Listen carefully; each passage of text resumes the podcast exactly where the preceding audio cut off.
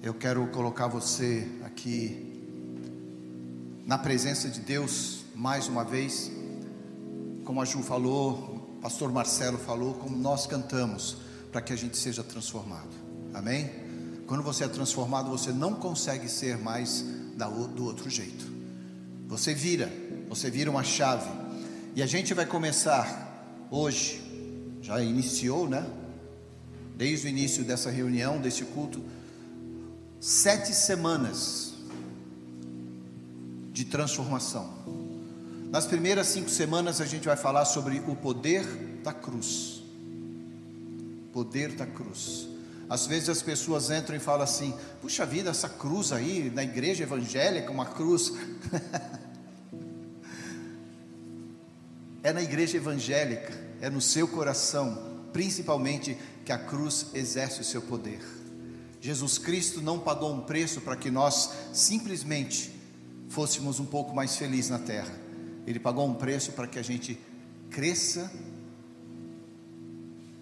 se desenvolva, transforme, instigue os outros, multipliquemos o reino e nos preparemos para um dia estarmos com Ele eternamente.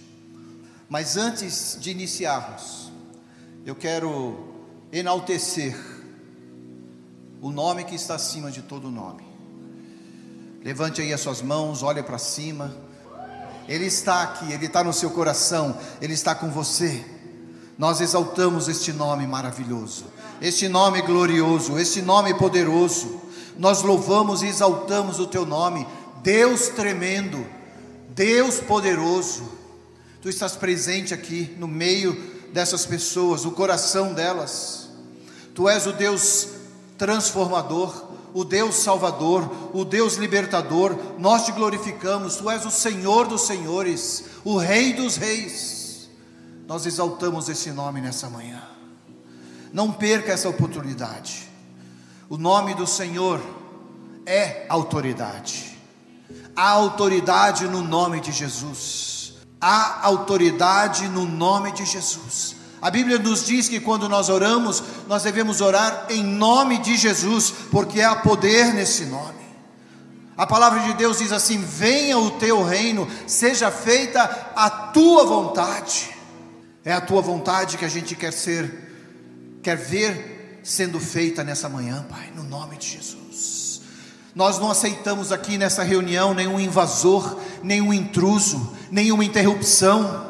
Nós aproveitamos este momento para abrir o nosso coração e dizer: Espírito Santo, este é o teu lugar. A Bíblia diz que todo joelho se dobra, toda língua confessa que Jesus é Senhor. Jesus é Senhor. Louvado seja o seu nome, Jesus. Louvado seja o seu nome. Louvado seja o seu nome. Olhe para alguém, se você quiser, põe a mão no ombro dessa pessoa aí, que está do seu lado, se é marido, se é mulher, se é amigo. Olha para alguém e diz assim: diz assim, amigo, amiga, não sei quem que você está aí do seu lado. Nessas próximas sete semanas, eu serei mudado, eu serei transformado. E aí você vai ter que profetizar, porque você vai dizer assim: jamais serei o mesmo. Amém? Vamos aplaudir o nome do Senhor. Pode sentar. Gente, Deus nos deu essa missão para essas próximas sete semanas. Na realidade, é o início de outras grandes coisas que Deus irá fazer através de nós na Deus primeiro e outros lugares onde vocês pisarem. Nós não esperamos, nós pastores dessa igreja, não esperamos fazer tudo. Nós instigamos você para que vocês façam ainda mais do que nós. Amém? Nós fomos de norte a sul, de leste a oeste, visitamos mais de 100 igrejas, ministramos só em Brasília num dia, mais de 4 mil pessoas cada noite, segunda, terça, quarta, quinta e sexta. Nós estamos fazendo aqui em cinco semanas, em Brasília nós fizemos em cinco dias. E todas as noites, preste atenção aqui, todas as noites nós oramos por mais de 3 mil pessoas individualmente. Nós selamos, nós não ministramos, nós selamos a oração que a pessoa fez no final. E hoje você vai fazer essa oração. Você vai se arrepender. Você vai renunciar e você vai quebrar o poder do mal na sua vida. Você vai se arrepender, você vai renunciar e você vai quebrar aquilo que ainda te segura no nome de Jesus. Amém? Por que, que a gente faz isso? Primeiro, porque a gente tem ouvido, e você já ouviu, talvez você já tenha declarado isso, e é verdade: o Brasil foi marcado por Deus. O Brasil foi marcado por Deus. Várias pessoas e ministros que chegam aqui na Deus Primeiro nos dizem assim: essa igreja é marcada por Deus. E nós cremos isso, nós vivemos isso, nós recebemos essa palavra como uma palavra profética para a nossa vida. Mas eu quero dizer para você que hoje o Senhor diz que você foi marcado por Deus. Você foi marcado por Deus. As pessoas não veem em você um carimbo. As pessoas não olham para você e veem uma roupa diferente. As pessoas não não olham para você e dizem: "Você é crente porque você carrega uma Bíblia embaixo do braço". As pessoas não dizem que você é transformado só por causa das suas palavras. Você foi marcado pelo Espírito Santo. Quando você chega no lugar, o Senhor já chegou antes. A palavra diz que o Senhor chega antes. Então eu quero que você creia nisso, porque Deus é especialista. O poder da cruz, especialista em transformar pessoas comuns como eu e você em campeões. A Bíblia Sagrada, ela transforma as pessoas em pessoas ordinárias ordinária no sentido comum. Pega essa pessoa que é comum e a transforma num vencedor, num líder, numa pessoa capacitada, em alguém que parecia que não sabia fazer nada e de repente está ganhando pessoas para Cristo. E é isso que você vai descobrir hoje comigo. Deus vai pegar aquilo que está lá no profundo do seu coração e vai transformar aquilo que estava guardado em ação. Aquilo que está impedindo você de caminhar, Deus vai dizer assim, e você vai declarar comigo: está quebrado, em nome de Jesus. E você vai poder caminhar. Então, são ciclos de comportamento que a gente vê na vida das pessoas que limitam elas. Uma hora você vê essa pessoa alegre, outra hora você vê ela mais calada, uma hora você vê essa pessoa trabalhando, outra hora você vê ela de lado, uma hora você a vê prestando atenção, outra hora não está nem aí.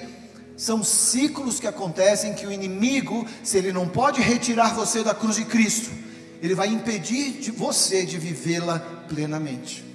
Preste atenção nisso. Se o inimigo não pode mais retirar você da igreja, porque você já compreendeu isso no seu coração, quem é Jesus para você, o que ele faz para você, o que ele pode fazer, qual foi o valor do sacrifício dele. Quando nós tomamos a ceia, nós declaramos isso na nossa vida, que nós declaramos que somos filhos de Deus. Se o inimigo não pode retirar você dessa cruz, ele vai impedir você de vivê-la plenamente. Plenamente. Sabe aquelas duas crianças que ficam brincando, daí uma vê a outra brincando com aquele caminhãozinho que ela gostou também, e daí ela vai lá e empurra o caminhão. O cara empurra, ela vai lá e empurra o caminhãozinho. Ela vai lá empurra o caminhão. Então fica aquele negócio. O inimigo faz exatamente isso. Você está buscando ser conduzido, você busca ser conduzido por Deus. Mas existe um ciclo que hoje vai ser quebrado. Se esse ciclo impede você de ser estável na presença de Deus, de caminhar seguro na luz, de correr para você poder subir um degrau a cada dia, e não ficar naquela montanha russa, sobe um, escorrega, depois tem que subir mais três, sobe três, quatro, seis, escorrega, depois tem que subir mais quatro. Gente, é isso que a gente vai buscar quebrar no nome de Jesus. Por que no nome de Jesus? Porque Ele é o nosso maior exemplo. Diga aí, Jesus é o meu maior exemplo. Diga para você mesmo. Lá em João 17,4, um versículo que eu amo. João 17,4, Jesus um dia chegou para o Senhor. Jesus falando, tá? Senhor, eu te glorifiquei na terra, consumando o trabalho que tu me destes. Jesus falou isso, preste atenção. Veja o que Jesus falou para o Pai. Pai, eu te glorifiquei na terra. Outras versões dizem: Eu te honrei no trabalho que tu me desses, na obra que tu me desses. E é isso que você vai poder dizer um dia na sua vida. Mas Jesus vai pegar você, vai pegar você, e um dia você vai poder olhar para trás. Eu estou buscando isso, eu estou buscando isso. Um dia eu poder olhar para trás e dizer: Senhor, a tua cruz tem poder. Eu honrei o trabalho que o Senhor colocou nas minhas mãos. Eu honrei o trabalho. E eu quero olhar nos seus olhos, ainda mais velho, e ver o quanto você já tem feito. E um dia olhar para você e poder escutar você dizendo para o Senhor: Pai, eu te honrei no trabalho que o Senhor colocou nas minhas mãos para fazer. Você crê nisso? Você crê nisso? A gente vai trabalhar nisso hoje. É isso que você vai querer dizer na sua vida. E é isso que é verdadeiro de você. A gente não vai permitir que o diabo roube isso de nós. Eu fui instruído na palavra de Deus. Eu fui batizado aos 12 anos, 13 anos de idade, pelo meu avô. Mas somente aos 18 anos eu entendi, não aqui na mente, mas no coração, que eu precisava me arrepender, renunciar e quebrar tudo aquilo que me impedia de correr na presença do Senhor. Muita gente aqui, provavelmente aqui dentro, muito provavelmente lá fora, que é mais confortável assistir de casa. Eu estou dizendo que provavelmente você hoje não consiga correr plenamente como pode correr.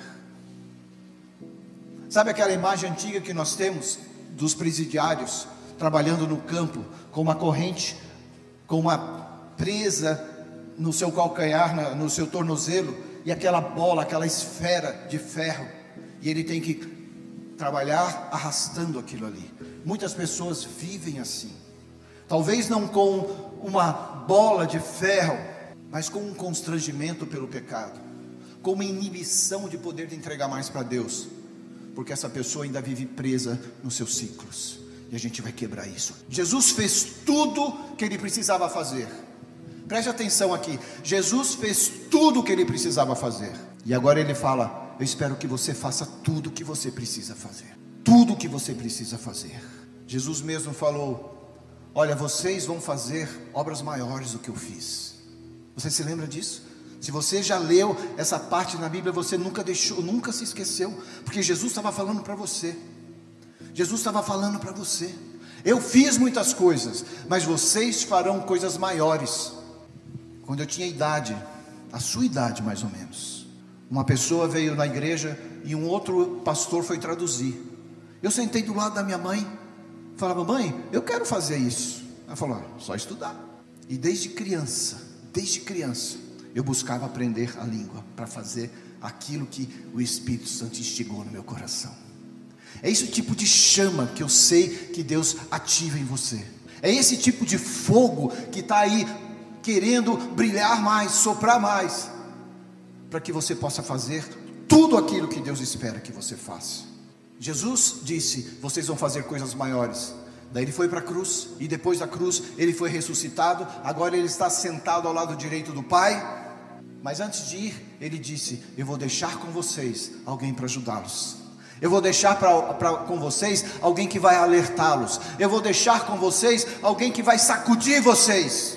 E o nome dessa pessoa é Espírito Santo. É esse mesmo Espírito Santo que mexe com você quando você escuta um louvor. É esse mesmo Espírito Santo que faz você às vezes clamar, chorar aos pés de Cristo, se ajoelhar diante dele e falar assim: Pai, eu não sou nada. Antes de ir para o Pai, Jesus deixou o Espírito Santo para nós. 1 Pedro 1,18 diz assim: Sabendo que não foi mediante coisas corruptíveis, aquilo que acaba, aquilo que é destruído, como prata e ouro, a Bíblia diz, que fosses resgatados.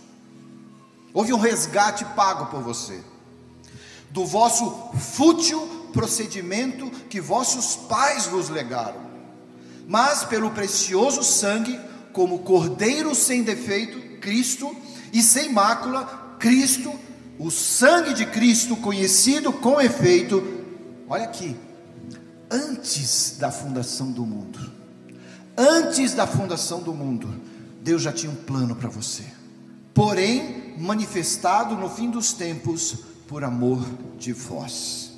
Jesus aceitou essa responsabilidade. Jesus aceitou a responsabilidade quando Deus falou para ele criar. Nós somos criados à imagem e semelhança do Pai. Jesus aceitou a responsabilidade quando Deus deu a ele a instrução para redimir. Ele pagou um preço para mim e para você. E Jesus aceitou a responsabilidade de nos restaurar. Preste atenção. Você não apenas foi salvo, você foi redimido, houve um preço pago. Você nunca vai poder olhar para trás e o diabo falar assim: você escapou de mim. Não, você não deve nada para ele. A Bíblia diz que Jesus, o diabo não podia fazer nada com ele porque não tinha onde se pegar em Jesus. E você, da mesma forma, quando você aceita Cristo e você diz: Eu te quero, você sai de criatura, sobe um degrau, outro, outro, outro, e esse degrau não para mais, e é chamado Filho de Deus. É diferente. Criatura são todas as pessoas que nascem nessa terra. Filhos são aquelas que aceitam Jesus e permitem que Ele crie em você, mostre o quanto você é redimido e te restaure tudo. Jesus veio para restaurar tudo na sua vida. Nós somos templos desse Espírito Santo, templos do Espírito Santo. E eu oro agora, eu vou, eu oro agora abrindo a tua mente, impedindo que Satanás roube isso de você. Você não vai fechar com a sua mente, com o seu entendimento, esta palavra que ela tem poder no teu espírito. E eu declaro que o Espírito de Deus vai construir em você aquilo que ele quer construir hoje à noite. Porque o Espírito de Deus está em você. O Espírito Santo de Deus está em você. E é esse mesmo Espírito que esteve com Jesus durante a sua vida na terra é esse mesmo Espírito que está em você. Você fala, mas eu já ouvi isso. Você também já ouviu que é o mesmo Espírito que ressuscitou Jesus dentre os mortos. E ele está em você. E se você é filho, e eu creio que aqui eu estou falando para os filhos, e se você não é filho, é só dizer: Senhor, me aceita, porque eu também quero ser filho. Pronto, ponto final. Não é preço pago por você, já foi pago para você. E essa é a bênção da palavra. É muito fácil nós ficarmos conformados. Uma vez que você aceita Cristo, o diabo não pode te arrancar da cruz, lembra que eu falei? Ele não vai te impedir mais de vir à igreja, pelo menos algumas vezes, né? Mas o que ele vai fazer? Ele vai colocar uma neblina ali na frente. Você tem, você trabalha, você tem casa, você tem dinheiro, você tem amigos, você sabe que tem Jesus, você pode declarar que foi salvo e amém por tudo isso. Você foi perdoado, houve um resgate na sua vida. Mas se é isso que te faz feliz e tá bom, talvez você possa se tornar uma pessoa ingrata. Eu sei que essa palavra é forte, mas eu tive que entender isso.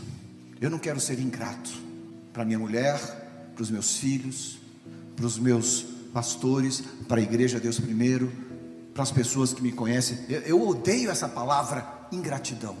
E eu não quero ser, muito menos, ingrato, ou mais importante de tudo, ingrato diante de Deus.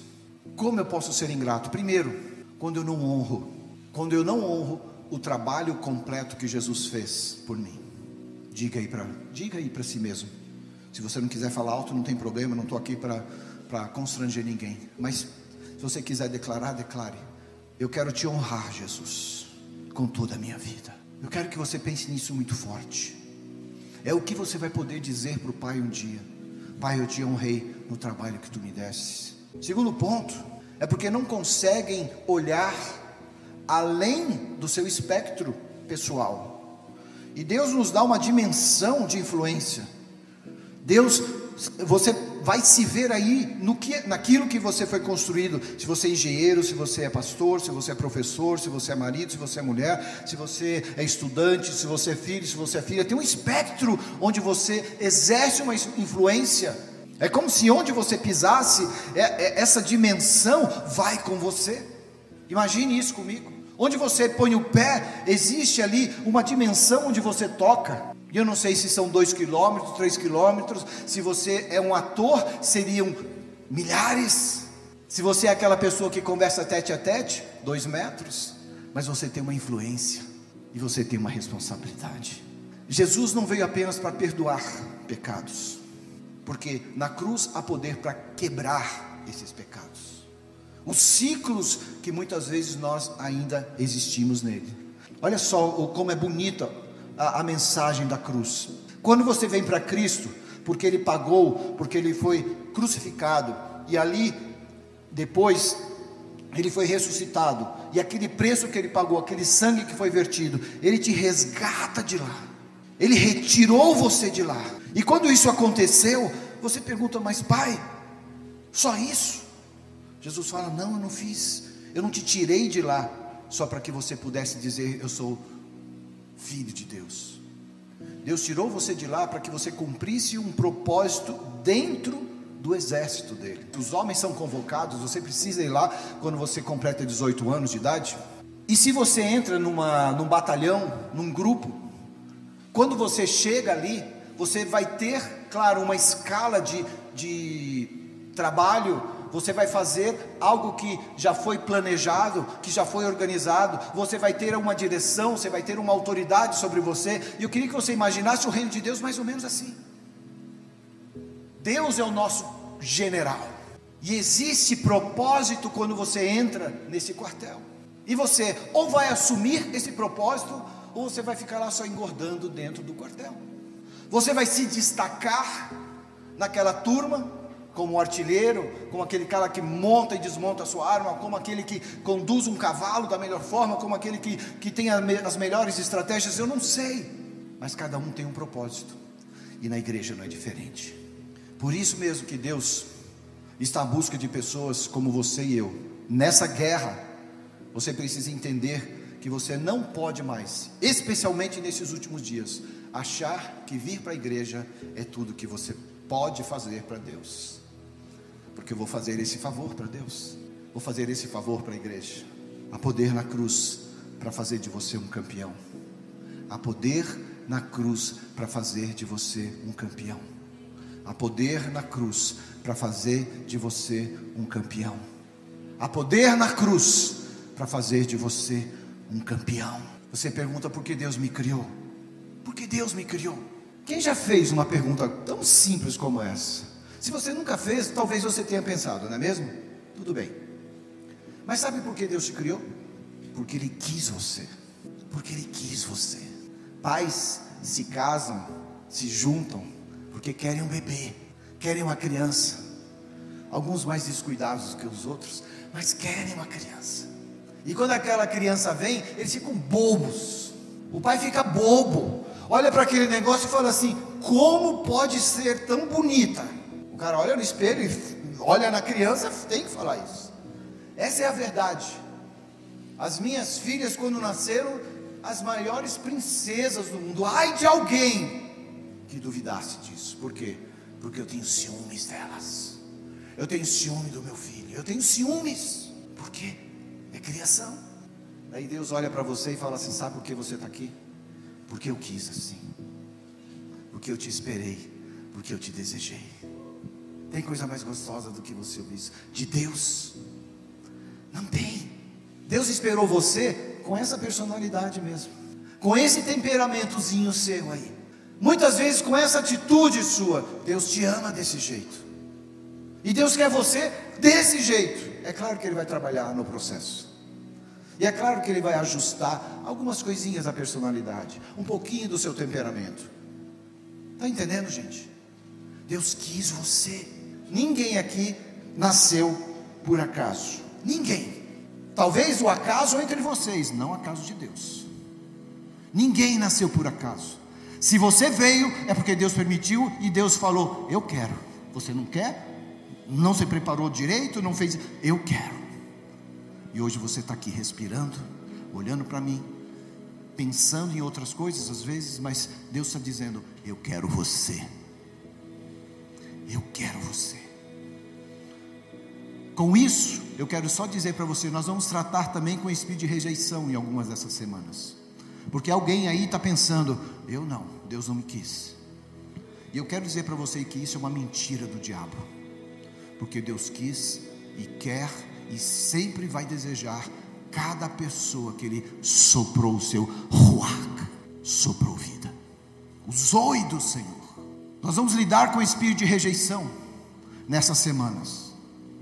Nós vamos quebrar o poder do inimigo que tem alimentado o seu espírito que tem é, enganado a sua alma, falando mentiras, de que você foi rejeitado, e que você muitas vezes não aceita, e que pior ainda, corrói você por dentro, corrói você por dentro, pensar que alguém não gosta de você, mentira do diabo, mentira do diabo, você sofrer por isso, Porque se alguém aqui diz que não me ama, tudo bem, eu sei quem me ama. Eu sei quem me ama foi aquele que me criou. Se alguém aqui diz, eu não gosto de você, tudo bem. É uma oportunidade que você tem de um dia pedir perdão, de vir abraçar. É isso com qualquer pessoa, gente. Mas sabe o que é o melhor? Você não se esquecer de alguém que quando você deu seu primeiro sinal de vida no enjoo da mamãe, Deus já sabia que você estava. E a gente vai lidar com essa raiz profunda. Deus vai lidar com você, porque isso é um problema espiritual, não é de alma que eu vou falar. Quem vem para limitar, quem vem para segurar a tua habilidade de receber e de dar amor, isso é espiritual. Quem vem para limitar isso é o diabo, é o seu inimigo. Enquanto isso, Deus está dizendo para você: Eu estou aqui, e você está aqui porque eu quis assim. Jesus criou cada pessoa que está aqui. Jesus criou você, você, você, você, você. Eu pulei você, mas também criou você. Jesus criou cada pessoa que está aqui, cada uma delas. E porque Ele criou, Ele, Ele quer cuidar de você. Deus criou você para dizer que você pode ser tudo aquilo que Ele, quando olhou, se reuniu o Pai, Filho e Espírito Santo e falaram assim: é o seguinte, a Manu vai nascer, vamos abençoá-la com a vida. E ela veio, ele veio, você veio, você veio, cada um de vocês, cada um de nós. Por isso que eu digo que há poder na cruz para redimir porque o seu Criador está no comando. Há poder na cruz para criar e há poder na cruz para restaurar. Quem está no comando sabe o que fazer. Sabe, não importa. Talvez você foi abusado quando era criança. Eu cheguei perto de ser abusado quando eu tinha 13, 14 anos. Pertíssimo de ser abusado. Sabe por que eu corri? Sabe por que eu fugi? Porque eu tinha pais cristãos orando por mim dentro de casa. E eu entendi sem compreender, sem saber e sem ter ainda aquela capacidade de decisão, eu entendi que era hora de sair de lá. E Deus me libertou. Eu me lembrei disso há alguns anos, tinha 40 e poucos anos já, quando eu me lembrei que Deus tinha me livrado. Olha só. E aí eu agradeci mais ainda a Deus, porque o mesmo Deus que me criou, que teve pais que me suportaram em oração, que teve uma igreja que instruía o meu coração, me deu forças para na hora e no momento da tribulação, da luta e do horror, eu entendi que eu podia correr, assim como José correu. Hoje eu estou aqui para dizer: eu não fui abusado, mas eu entendo essa possibilidade. Nós vamos quebrar isso. Talvez você tenha sido traído, talvez você tenha sido roubado. Talvez você ficou aí desgostoso com um relacionamento e parece que tudo acabou. Eu digo para você, nada disso vai importar, porque há poder na cruz. Há poder na cruz de Cristo para restaurar você plenamente e trazer tudo que te foi roubado. Se te foi roubado alegria plena, Deus vai trazer. Se foi te foi roubado finanças, Deus vai trazer. Se te foi roubado emoção, Deus vai trazer. Nada vai ficar nas mãos do inimigo, porque lá você não pertence. Então, Jesus aceitou essa responsabilidade de fazer e trazer tudo que o Pai quis para cada um de nós. A Bíblia nos diz que antes de ter criado o mundo, antes de ter criado o mundo, eu li para você, o cordeiro foi sacrificado. Ele aceitou a responsabilidade de criar, de redimir, para que você e eu pudéssemos, para que você e eu pudéssemos nos tornar tudo que o Pai desejou. Ele pagou um sacrifício para que você pudesse ver tudo que o Pai quis e sempre esperou que você visse em si mesmo. Tudo. Nós não vamos entregar nada para o inimigo. Nós vamos carregar tudo para dentro de casa e colocar nas mãos do Senhor. Então, há poder na cruz para te redimir, como houve poder e há poder para te livrar, e também há poder para restaurar a sua vida. Estamos certos nisso, amém? E há poder espiritual na cruz, porque a cruz é o poder de Cristo em nós. O sangue de Cristo que foi derramado ali nos lembra dessa cruz. Há poder no céu, há poder na aliança que Deus fez com você, há poder pela misericórdia do Senhor, que é infindável, e há poder na graça de Jesus Cristo, que abastece você com esse descanso de saber que Ele está sempre ao seu lado. Veja o que Paulo declara em 1 Coríntios 1,18 sobre a mensagem da cruz, dizendo que ela é o poder de Deus. Paulo diz assim: certamente a palavra da cruz, a palavra da cruz, você mencionar a palavra da cruz hoje em dia, olha o que ele diz: é loucura para os que se perdem. Você tem que dar graças a Deus que Deus abriu o teu entendimento, tá?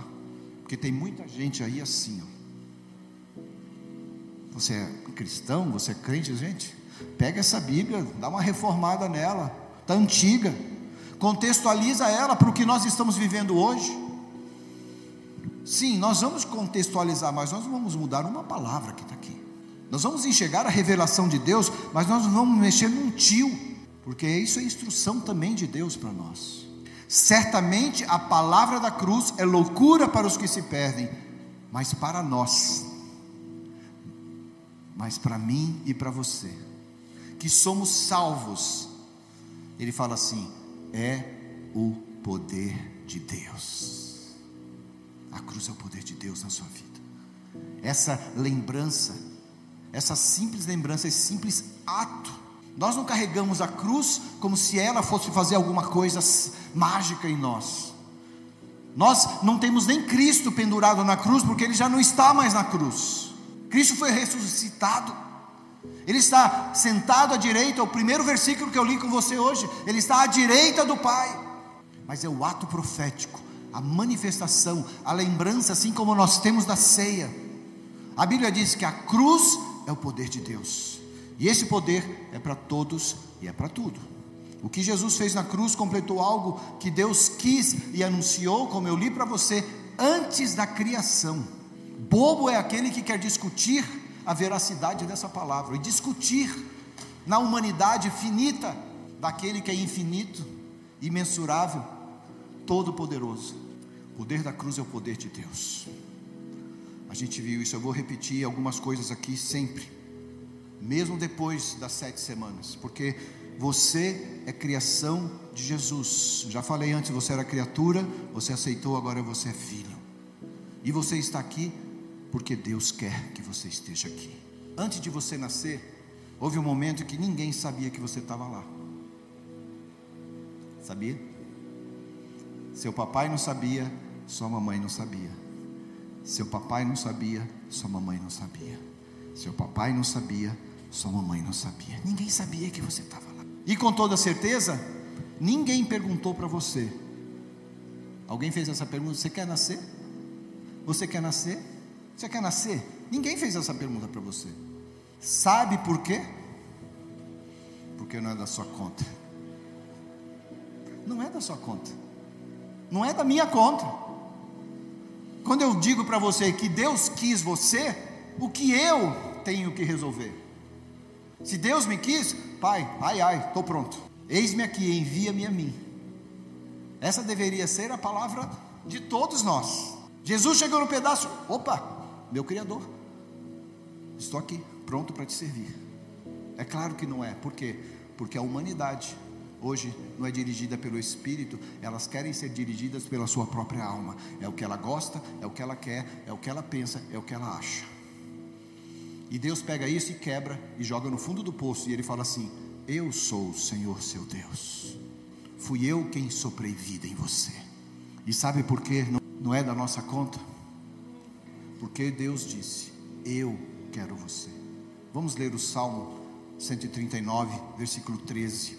Olha só, Salmo 139, um salmo maravilhoso que você pode ler ele do começo ao fim várias vezes, você vai cada vez descobrir algo mais maravilhoso. Pois tu formaste o meu interior. Olha só, a palavra do salmista aqui. Pois tu formaste o meu interior, tu me teceste no seio da minha mãe. Graças te dou visto que por modo assombrosamente maravilhoso me formastes E ele fala assim: As suas obras são admiráveis, e a minha alma o sabe muito bem, os meus ossos não te foram encobertos, quando no oculto fui formado e entretecido, enlaçado nas profundezas da terra. Os teus olhos me viram a substância ainda informe. Hoje os homens conseguem ver já um pouco disso. Vê até em 4D, né? Vai lá, põe a barriguinha da mamãe, mas ainda quando era informe, não tinha nem essa forminha que as, as mamães podem ver hoje. Quando nenhum deles havia ainda, quando ninguém sabia que você estava lá, Deus já tinha dito: Eu quero você, eu quero você, eu quero você. Eu quero que você entenda assim: quando o inferno, o inferno, preste atenção, por que, que eu quero que você fique acordado aqui? Porque eu quero te dizer o seguinte: quando o inferno ficou sabendo, depois ele ficou sabendo, não foi na hora que você foi criado, mas quando o inferno percebeu você na, na terra, em algum lugar, sabendo que você é desejado do Pai, porque o inferno sabe disso, tá bom? Preste atenção aqui nessas verdades que eu estou te falando. O inferno sabe que você é desejado do Pai. Às vezes você não acredita. Às vezes você crê mais na rejeição, às vezes você crê mais na mentira do diabo, mas o inferno sabe que você é desejado pelo Pai. Estamos entendidos aqui? Então nunca se esqueça disso. Sabendo disso, seja seja lá qual for, o problema, o diabo está dizendo, o inferno está dizendo, eu vou estragar tudo na vida dessa pessoa. Por quê? Porque o Pai quer ela. Deus a quer. A Ju sempre ministra, fala isso, né? É, o sexo foi inventado, criado, gerado por Deus. O diabo veio e deturpou. O louvor, a dança, tantas coisas que nós vemos aí no mundo deturpado pelo poder do inimigo. Porque se ele não pode te tirar da cruz, ele vai impedir você de chegar nela plenamente. Está entendendo? A verdade é que o ladrão vem somente para roubar, matar e destruir. João 10, 10. Não se esqueça disso. Jesus veio para que você tenha vida e vida em abundância. Então a vida que Deus te promete é abundante.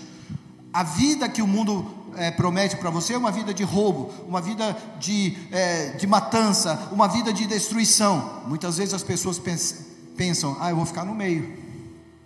E na realidade vivem no meio. Vivem no meio.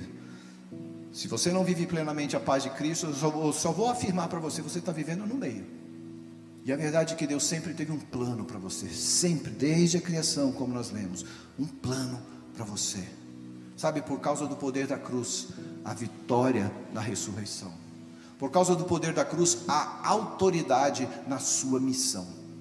Por causa do poder da cruz, a fidelidade quando você entende aquilo que Deus tem para você e você é fiel declarando aquela palavra de intercessão a quem estiver na sua frente.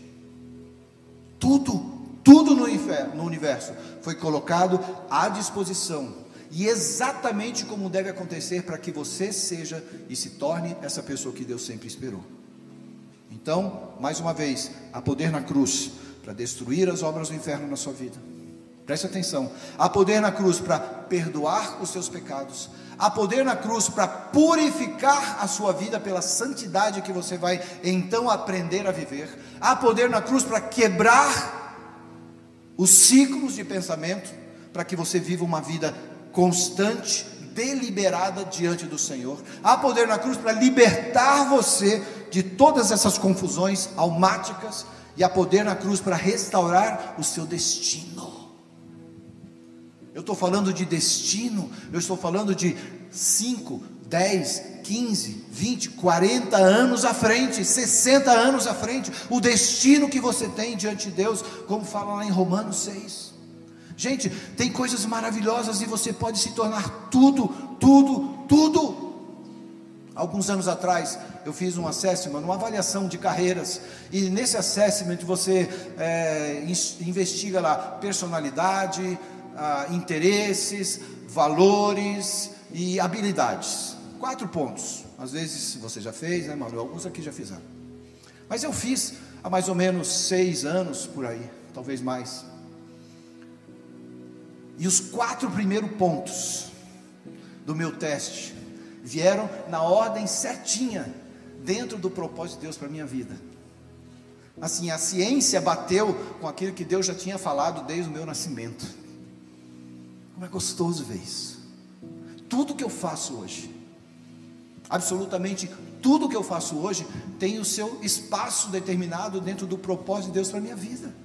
Algumas coisas que eu peço correção, que eu peço administração, que eu ouço o Espírito Santo para não fazer mais, mas do plano e do propósito, o destino que Deus tem traçado, eu estou buscando. E oro para que você busque. Então, há poder nessa cruz. Agora, para terminar e para concluir aqui, a necessidade de uma decisão. Há necessidade de uma decisão. Por quê? Porque o poder da cruz é espiritual. E o espiritual é mais real do que isso que eu toco, dessa caixa, desse bumbo, né? Alguns dizem, dessa caixa aqui. O poder espiritual na minha vida é mais real, mesmo eu não tocando. Por isso, exige uma decisão minha, uma decisão pessoal. Se pudesse tocar, alguém, alguém decide por mim, algema, põe óculos, veste o sapato nele. Não, como é espiritual, exige uma decisão minha, exige uma decisão de entrega, uma decisão que vai pegar o meu destino e fazer assim ou fazer um ajuste nele. Por que, que eu digo isso? Porque enquanto você crer em outra fonte, enquanto você crer na sua fonte, enquanto você crer na fonte que você acha, enquanto você crer na fonte que falam para você, diferente da fonte que é apresentada para você pela palavra de Deus, o seu destino está comprometido. Te garanto. Enquanto o teu poder vai depender de outro poder. Porque você pode entregar para mim aquilo que você tem forças para entregar. Se você dependesse dessa igreja, para viver o seu destino, você só vai viver aquilo que essa igreja pode oferecer para você. Está perdido, porque nós somos limitados. Mas se você depender da instrução que vem a partir nesta igreja e de outras igrejas abençoadas, e aí você observar o que Deus tem para a sua vida, o seu destino não está comprometido com o mundo, mas está diante das mãos de Deus. Se você não faz essa entrega, se você não, não se apropria desse arrependimento, você vai permanecer em prisão na área que muitas vezes você está aprisionado agora, achando que está tudo bem, achando que está tudo bem. Mas quando você toma uma decisão, quando entrega plenamente qualquer área da sua vida, eu disse qualquer área da sua vida, eu disse qualquer área da sua vida, não entrego tudo, mas o meu trabalho eu não posso. Eu, tô, eu vou repetir: quando você entrega qualquer área da sua vida, parece que as igrejas querem que as pessoas fiquem desempregadas, né? Porque a gente fala de trabalho, o cara já sofre lá, sofre porque não está vivendo plenamente. Porque se vivesse plenamente, ia falar assim: Deus vai me fazer ainda mais próspero, Deus vai melhorar ainda mais o meu negócio. Deus vai me levantar mais do que eu já me levantei sozinho. Essa é a verdade, gente. Vive essa verdade a partir de hoje. Tome uma decisão. Eu vou te ajudar a tomar essa decisão. Digo para você: somente Jesus. Olha aqui para mim. Somente Jesus. Somente a sua a cruz de Cristo. Somente a sua ressurreição, Jesus é viver focado nisso. Somente a autoridade do seu reino. Venha a nós o seu reino. Seja feita a tua vontade. Somente a intercessão de Jesus em você. Somente as palavras inexprimíveis do Espírito Santo para você. Somente. Eu quero dizer, concluindo aqui, que a cruz de Jesus Cristo é a sua única esperança e ajuda. Você pode depender de mim, Nelson. Eu vou te abençoar porque você é meu amigo, eu te amo. Qualquer coisa que você pedir, mas eu sou limitado. A tua maior, melhor e infindável esperança é somente Jesus. Sua única fonte. Sua única fonte. Põe isso na cabeça, gente. A única fonte é Cristo. Ah, mas hoje em dia é a internet, é o conhecimento. É, tudo bem. Mas você quer ser bom lá? Vai firmado nessa base. Vai grudado nessa solidez. Vai dizendo, confiando, declarando, ainda que os outros achem loucura, como nós vemos aqui. Nós vimos aqui. Cristo é a tua resposta. Cristo é a tua resposta. Você vai precisar fortalecer a sua própria vontade. Opa, peraí, pastor. Você está dizendo que a alma eu tenho que quebrar. Você está dizendo que não é pela alma. Agora você está dizendo que eu tenho que fortalecer a minha vontade, aquilo que eu quero? É. Fortalecer a tua vontade para que a tua vontade diga: entregue-se diante do Senhor. Porque o problema é a tua vontade. Só que a tua vontade é meia boca. A tua vontade é meia boca. Porque você deixa um pouco para Deus e um pouco para o mundo. Porque você entrega migalhas para Deus e um monte para o mundo. Porque você confia um pouco em Deus e você confia mais no mundo. Porque você ora para Deus, mas você observa o que o mundo quer de você. Tua vontade tem sido meia boca ou não? Você que responde. Entrega para Deus. Entrega para Deus. Entrega para Deus. No capítulo 3 de João, quando Jesus falou com Nicodemos, a gente encontra um dos discursos mais definitivos sobre salvação. Eu não vou desenvolver isso, tá? Mas só vou ler o versículo. E ele aqui faz a ligação da salvação com a cruz, lá em João 3,13. E, e ele descreve sua morte como sendo levantado. A cruz torna-se o ponto focal do resgate, do resgate e da libertação. Daí diz assim, ó: Ora, ninguém subiu ao céu, senão aquele que de lá desceu, a saber, o Filho do homem que está no céu. E do modo porque Moisés levantou a serpente no deserto, assim importa que o filho do homem seja levantado, para que todo que nele crê tenha vida eterna. Porque Deus amou o mundo de tal maneira que deu o seu único, o seu filho unigênito, para que todo aquele que nele crer não pereça, mas tenha a vida eterna. É claro, existe aqui uma associação com algo que aconteceu lá no livro de Números, no capítulo 21. Significa que você precisa olhar para Cristo. Olhar para Cristo para que você seja curado, olhar para Cristo para que você seja salvo, olhar para Cristo para que você não morra, olhar para Cristo todas as vezes que você tiver uma dificuldade, porque somente Cristo, a lembrança de Cristo, o poder da cruz pode te libertar. Somente isso. Vou repetir: se o inferno não pode manter você longe da cruz, ele vai tentar substituir com outras coisas, buscar que você substitua com outras coisas, com seu sono, com seus amigos, com seus almoços. O maior problema de um culto de manhã é esse. Hoje eu vou receber a mamãe em casa. Recebe a mamãe na casa do Senhor e leva ela para comer na onde você quiser. Ah, hoje é aniversário. Vem comemorar o aniversário de Jesus todos os dias com seus irmãos. Eu, não, não, eu só quero que você entenda o quanto muitas vezes você tem substituído Jesus. O quanto você tem substituído Jesus.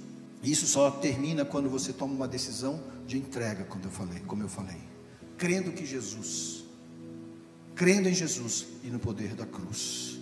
E a gente vai orar fazendo essa oração que eu falei para vocês.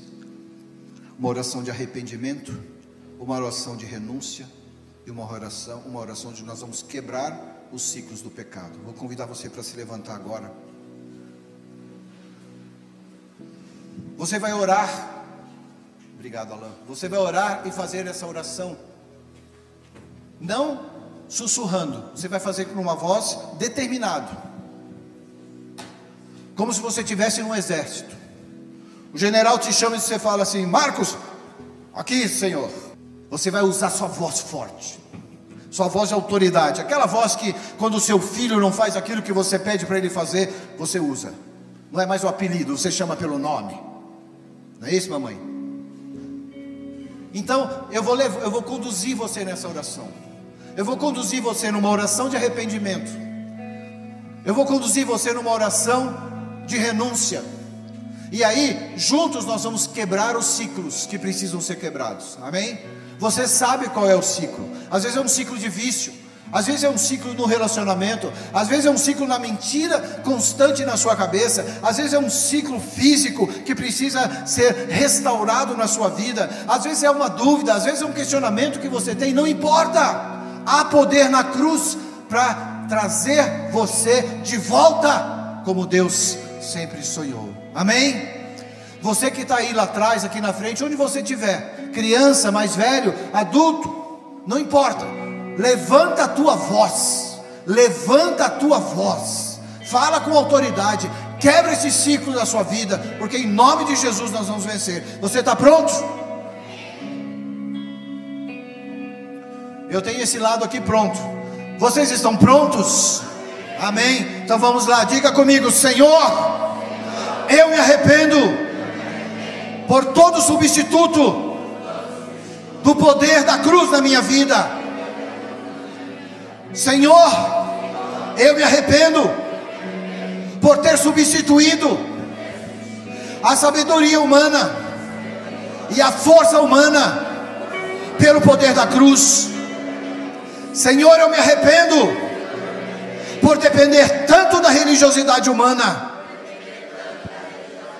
Senhor, eu me arrependo por tudo que eu substituí no poder da cruz em minha vida, e no nome e na autoridade de Jesus, eu renuncio todo substituto, eu renuncio o espírito de religiosidade, eu renuncio a sabedoria humana, eu renuncio à força humana, eu renuncio esses poderes em minha vida,